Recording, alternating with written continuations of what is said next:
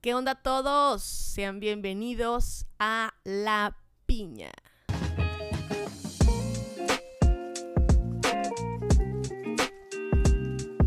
Para los que no entendieron, Pineapple.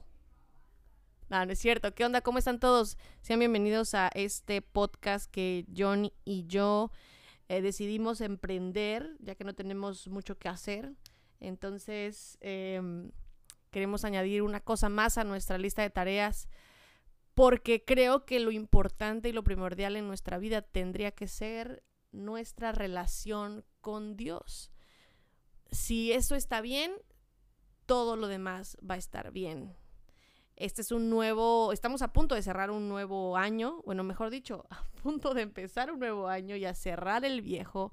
Y mm, como saben algunos, yo soy de Chiapas Así que mi familia y yo venimos a Chiapas a cerrar el año.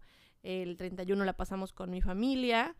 Y em, esto siempre me hace pensar en, pues, en mi infancia, mi adolescencia, los días de, la prepa y, particularmente en mi caso y mi historia de vida es que yo crecí con mis abuelos, crecí eh, en casa de los abuelos, así que para mí Em, la presencia de mi abuela, que aún vive, eh, es muy importante y, he visto cómo ella ha, pues ha ido avanzando a lo largo de los años. Eh, la vi en sus, en sus mejores etapas de los 70s, eh, bueno, cuando tenía 70 años, no, desde los 60 creo. Em, y vi cómo pues andaba de un lado a otro, ella es muy fiestera, tiene una actitud siempre positiva, siempre es de las que está haciendo algo eh, y está eh, haciendo fiesta, bailando, echando chistes. Y hoy me toca verla en una temporada de su vida donde pues ya está más tiempo sentada, más tiempo acostada. Eh, apenas la llevé al doctor y me dicen que sus riñones ya están haciéndose cada vez más chiquitos. Come eh, muy poquito. Yo me acuerdo que antes eh, a ella le gustaba mucho la comida china, entonces servía un buen de, de chow de chop suey, y así eran platos enormes, ¿no? Y, y, ahora come dos taquitos. Y esto siempre me hace pensar en la Biblia, en, en Eclesiastés 12, relata la historia de, de, acordar, de acordarnos y hacer memoria em, de cosas que valen la pena y de recordar que, que nos tenemos que acordar, valga la redundancia, de nuestro creador en los días eh, antes de que llegue la vejez. Dice Eclesiastés 12, 1, acuérdate pues de tu creador en los días de tu juventud. Amo este versículo. Lo amo. Desde antes de ser cristiana, lo, lo usaba en frases de discursos para hablar a las quinceañeras y tal y no sabía que eso estaba en la Biblia. Muy chistoso, no, no tenía idea y siempre lo usaba como una frase de Pinterest. Pero después, cuando llegué a la iglesia, eh, dije, no inventes, esto está en la Biblia. Y ahora es uno de mis versículos que siempre trato de recordar. Y aunque tú tengas 40, 50, 30, 20, esto es un versículo para ti que aún no eres anciano. Si tú aún no estás en la tercera edad, entonces este versículo es para ti. Acuérdate pues de tu Creador en los días de tu juventud, antes de que vengan los días malos y se acerquen los años en que digas, no tengo en ellos placer. Antes de que se oscurezca el sol y la luz de la luna y las estrellas y las nubes vuelvan tras la lluvia, el día cuando tiemblen los guardas de la casa y los fuertes se encorven, las, eh, las que muelen estén ansiosas por porque son pocas y se nublen los que miran por las ventanas cuando se cierran las puertas de la calle por ser bajo el sonido del molino, y se levante uno al canto del ave y todas las hijas del canto sean abatidas, cuando también teman a la altura y, y los terrores en el camino, y florezca el almendro, se arrastre la langosta y la alcaparra pierda su efecto, porque el hombre va a su morada eterna mientras los del duelo andan por la calle. Acuérdate de él, repite en el versículo 6, antes que se rompa el hilo de plata, se quiebra el cuenco de oro, se rompa, rompa el cántaro junto a la fuente. y se haga pedazos la rueda junto al pozo, entonces volverá el polvo a la tierra como lo que era, y el espíritu volverá a Dios que lo dio. Vanidad de vanidades, dice el predicador, todo es vanidad. Y esto es una alegoría. Esto es como una poesía, incluso eh, es llamada em, una alegoría poética de la vejez y está em, desglosada en dos partes. Yo quiero tomar una parte y dice em, que cuando habla de creador se refiere a la forma hebrea en plural, sugiriendo la majestad de Dios. Cuando dice los días malos se refiere a la muerte, no se refiere a la muerte, perdón, sino a los días eh, difíciles de la vejez. Em, cuando dice se oscurezca el sol, es el contraste entre la luz y la oscuridad y representa el goce efímero de la vida, algo que pasa de un momento a otro, algo espontáneo, bueno, más bien algo, algo pasajero. Em, cuando dice las nubes que aparezcan, bueno, más bien cuando dice las nubes vuelvan tras la lluvia, significa las nubes que aparecen de nuevo y simbolizan la continua sucesión de las penas. Cuando dice los guardas de la casa, es decir, los brazos, y cuando dice los fuertes, las piernas, la fuerza de las piernas. Cuando dice los que muelen, se refiere a los dientes, que son pocos en la vejez. Cuando dice los que miran por las ventanas, se está refiriendo al, oscurecimiento de la, de la vista. Cuando dice se cierran las puertas de la calle, se refiere a los labios. Eh, cuando, cuando estás, bueno, los viejitos se le van metiendo los labios hacia adentro y lo veo así tal cual con mi abuela, tal cual. Como ella ya no tiene dentadura, eh, por más que se le ha ayudado con temas de la placa y tal, y ella dice, ya, ¿para qué?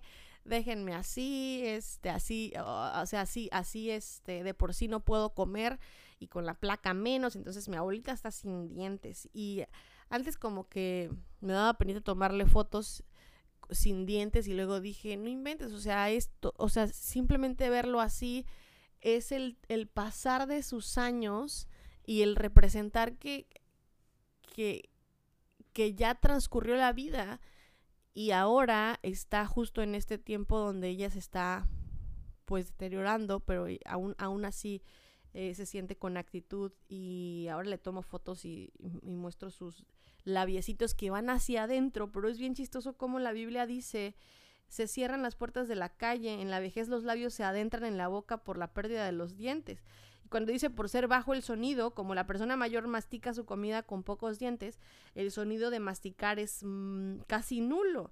Luego dice se levante el uno al canto del ave, aquí tal vez se describe a las personas ya mayores paseándose en la madrugada, y cuando dice las hijas del canto, eh, se refiere a canciones melodiosas, y cuando dice sean abatidas, se refiere a que tal vez la vejez traiga eh, sordera más cada vez. Y cuando dice la altura y los terrores en el camino, se refiere a que en la vejez es típico que ya no quieren viajar. A mí me, pasó, le rogué y le rogué a mi, abuelita que fuera a Puebla. Ya había ido a visitarme dos veces anteriores cuando aún estaba fuerte y no tenía 86 años, pero eh, fue el año pasado justo y le costó, le costó eh, el poder decidir ir. Dice, me da miedo viajar en avión, pero también me da miedo el, transcurso de tanto, de tanto eh, em, en carretera. Y al final se aventó el viaje en carretera de 16 horas y estando allá la llevamos a pasear en algunos lados, a Tlixco, eh, a ver el Onix y al centro de Puebla y todo eso. Y, y algunas ocasiones nos tocó varios accidentitos con ella eh, que ya son propios de la vejez. Y me dio tristeza en algún, alguno de esos momentos, lloré. Me acerqué a Johnny y le dije, Ay, me duele ver a mi, a mi abuelita así. Le decimos mamá Celia. Eh, por ella me llamo Celia Carolina, revelación grande en este podcast. Y, creo que es difícil ver a alguien que amas tanto envejecer de esa manera. Ahora siento que trato a mi abuela como trato a Lisa y es verdad esa similitud de que los viejos se vuelven a convertir en bebés eh, y es una regresión, ¿no? y, es verdad, Em, hay que tratarla con mucho cuidado con sus pies cuando la llevamos al baño, casi darle de comer, vigilar que no, ayer le estaba dando una mojarra frita y le estaba yo cuidando que no se eh, le fue alguna espina y, me trae tantos recuerdos em, de antes, cómo era tan independiente y ahora se volvió totalmente dependiente de sus hijos y de sus nietos. Amigos, no esperemos a que esos días lleguen sin haber cimentado nuestra relación en Dios.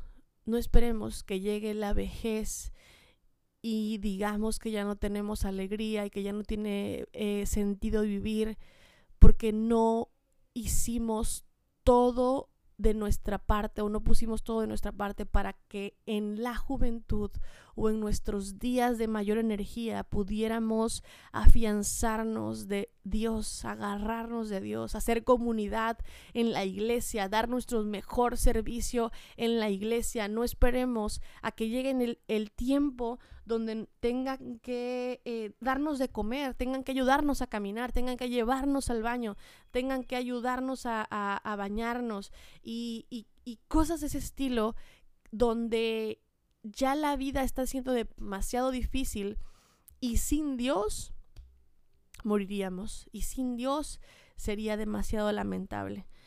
Hoy quiero decirte, acuérdate de tu Creador en estos días, acuérdate del, del, de la majestad de Dios, acuérdate del, em, del, del Dios creador, acuérdate de tu Padre, acuérdate de tu Señor en estos días donde aún tienes oportunidad de abrir tu Biblia, de salir al parque, de correr, de en el trabajo invertir de esta manera, de hablar de Jesús, de ir a la iglesia, de, ir a misiones, de poder hacer dando con el corazón, de poder eh, cantar en la iglesia, de dar tus dones, porque va a llegar un tiempo donde va a ser difícil hacerlo. Y aunque quieras y tengas todo el tiempo, ya no podrás hacerlo porque no te van a dar las fuerzas, porque no te va a dar la vida. Y yo me he cuestionado algunas cosas y, pienso, Caro, ¿en qué estás invirtiendo tu juventud? Es, lo que yo te pregunto. ¿A quién estás eh, sirviendo de inspiración? ¿En qué estás sirviendo en la iglesia? ¿Cómo estás aprovechando tu presente? Cómo estás enfocándote en el hoy y desenfocándote del pasado. ¿Tu enfoque es únicamente el terrenal? Quiero preguntarte, ¿estás enfocándote solamente en las cosas que puedes comprar, en las cosas que puedes tocar, en las cosas que puedes ver? ¿O te estás enfocando en las cosas del cielo, en las cosas que no podemos comprar? Porque amigos, la cosa más importante y más valiosa es aquella que no podemos comprar con dinero. Y constantemente tú y yo estamos pensando en qué podemos comprar, en qué podemos gastar, eh, a dónde podemos ir y a quién podemos tocar.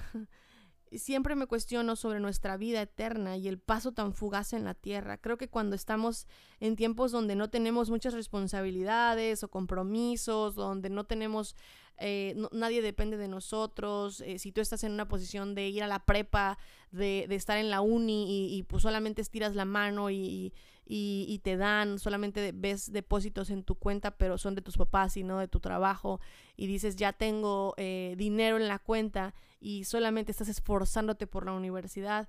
Entonces, a, a veces en ese tiempo solamente nos preocupan las cosas de la uni, de la prepa, y ya, y estamos desperdiciando nuestra vida de pronto vas creciendo y, y, de la nada un día ya tienes un hijo y de la nada un día ya tienes trabajo, de la nada un día ya tienes que rendir cuentas, de la nada un día ya tienes que pagar casa, depa, eh, agua, internet y no te diste cuenta en qué estuviste desperdiciando el tiempo. De pronto ya te casaste, de pronto ya tienes hijos y de pronto la, ya quieres que la vida se empiece a detener porque quieres aprovechar lo más que se pueda con, esas, con esas personas y con esos seres amados. Y de pronto ya te estás topando más fácilmente con la muerte y con la posibilidad de que de que puedas tener un accidente y somos frágiles y cualquier cosa nos podría matar. Y tienes miedo de faltarle a los que dependen de ti. Pero si tuviéramos una relación tan cimentada con Dios, entiendes que esas personas que dependen de ti no dependen de ti y solamente dependen de ti económicamente, pero de ahí el resto le pertenece a Dios. Dios es el creador de todo. Y si todo lo pusiéramos en sus manos y si él y si y si le entregáramos conscientemente cada cosa que en teoría nos pertenece, entonces estaríamos felices y tranquilos, despojados, porque sabemos que todo puede estar mejor en las manos de Dios. Así yo un día falto y sé que John depende de Dios y sé que Alisa depende de Dios y sé que gente que puede dolerle mi ausencia depende de Dios y estoy nuevamente preguntándote en qué estás invirtiendo tu juventud, a quién estás sirviendo de inspiración, en qué te estás enfocando todos los días. ¿Por qué te estás preocupando demasiado? ¿Esa preocupación tiene sentido o es vanidad de vanidades? Enfócate en lo eterno. Yo le he preguntado a mi mamá Celia qué es lo que más extraña y, y, de qué, y qué es lo que más eh, anhela. Y nunca me ha dicho cosas que tengan que ver con dinero. Siempre me dice cosas como a, a mis hijos cuando eran pequeños y cuando disfrutaba esto. Me decía cuando íbamos al río y lavaba yo en el río y ahí aprovechaba pasar tiempo con mi familia. O cuando... Eh, eh, cuando les cocinaba en Navidad, de Año Nuevo, y nos sentábamos en la sencillez de una mesa a compartir momentos, y nunca me ha dicho que lo que extraña es un carro nuevo, que lo que extraña es un, un walkie-talkie, que lo que extraña es la ropa de marca, y nunca tiene que ver con un lugar y un objeto siempre tiene que ver con las personas. Siempre tiene que ver con Dios. Siempre tiene que ver con... Siempre tiene que ver con la espiritualidad, la conexión con Dios. Hoy quiero nuevamente insistir en que alimentemos, forjemos, nos esforcemos en nuestra relación con Dios. Haz una estrategia para este año donde puedas tener como resultado una cercanía más estrecha con tu Creador, una cercanía más estrecha con tu primer amor, con tu Señor, con nuestro amado, con el amado, con el amado, con el Dios que nos dio vida. Todos hacemos estrategias para el gimnasio, para tener em, mayor tiempo eh, en familia, todos hacemos estrategia para aprender un nuevo idioma, todos hacemos estrategia para empezar una nueva, un diplomado, una carrera. Pero ¿quién va a levantar la mano para tener una estrategia de mayor cercanía con Dios? Queremos regalarte este podcast como un recurso de, esas estrategias para que este 2024, amigos, familia, sea un tiempo donde podamos conocer a nuestro amado de una manera más íntima, más cercana, más productiva, más favorita, más específica, más intencional.